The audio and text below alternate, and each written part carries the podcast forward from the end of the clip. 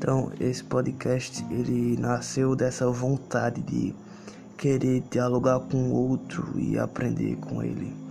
Então, se acostume que terá pessoas aleatórias com assuntos variados assim no geral. É isso.